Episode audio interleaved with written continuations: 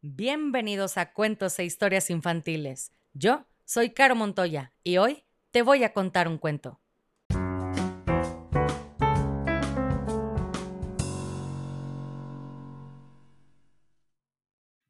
Y el cuento del día de hoy se llama La fórmula del doctor Funes, capítulo 8, La escuela.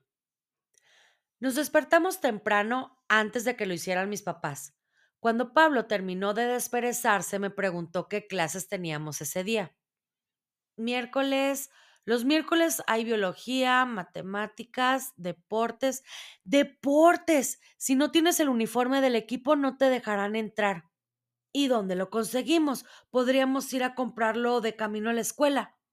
¿Estás loco? Los venden solo a principios de año y bastante lejos de aquí. Pero déjame ver.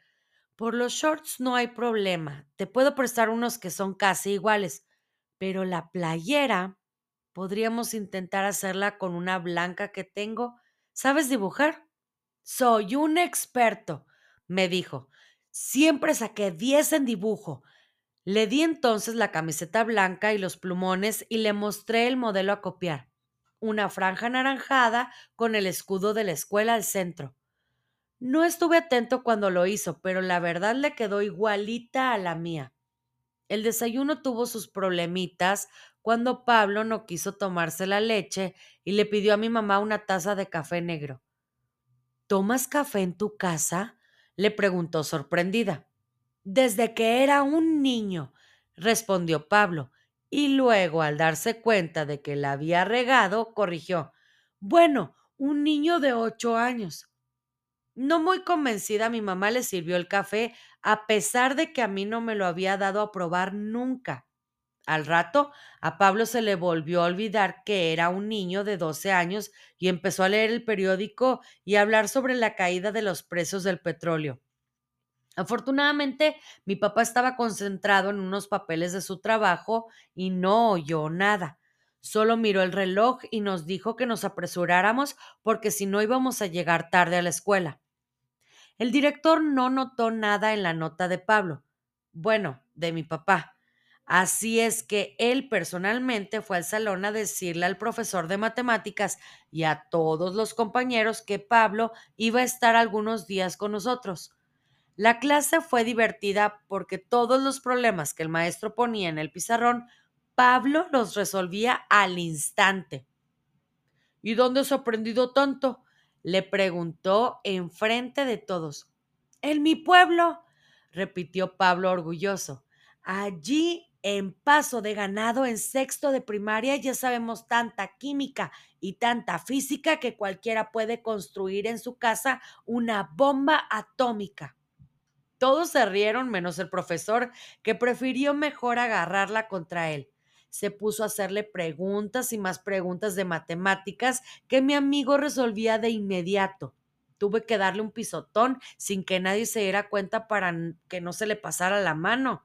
Él comprendió el mensaje y se equivocó a propósito en las últimas preguntas. La clase de biología fue más divertida. A Pablo le dio por decirle a la maestra que no tenía razón cuando explicó por qué el hombre descendía del mono levantó la mano y dijo que él había hecho muchos experimentos con monos y que la constitución metabólica, eso dijo, de los changos es muy diferente y muy superior a la de los hombres. La señorita Lucy ni siquiera se enojó, solo le dijo que pobrecito, en tu pueblo no deben de enseñarte nada. A lo que Pablo, furioso, respondió Pues está la glándula y se tocó abajo de la oreja tiene un funcionamiento distinto entre los primates changos y los primates humanos. Hasta las glándulas se inventan en tu pueblo. Otro pisotón sirvió para que mi amigo dejara de pelearse con la maestra. Yo ya empezaba a tener miedo de que descubrieran pronto que él no era un niño, sino un famoso doctor. Si seguía haciéndola de todo, no iba a ser difícil que quisieran saber más acerca de su pueblo su educación y sus papás. A la hora del recreo, Pablo estaba como nunca lo había visto de enojado. Decía que la señorita Lucy no sabía nada de nada. Fue entonces cuando se le ocurrió darle una lección. Y colorín colorado, este capítulo se ha acabado. Y si no eres feliz, has fracasado como lombriz.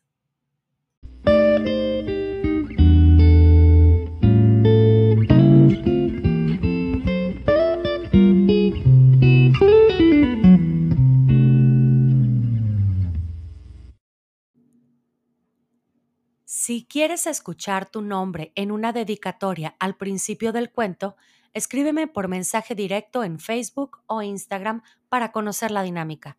Me encuentras como cuentos e historias infantiles.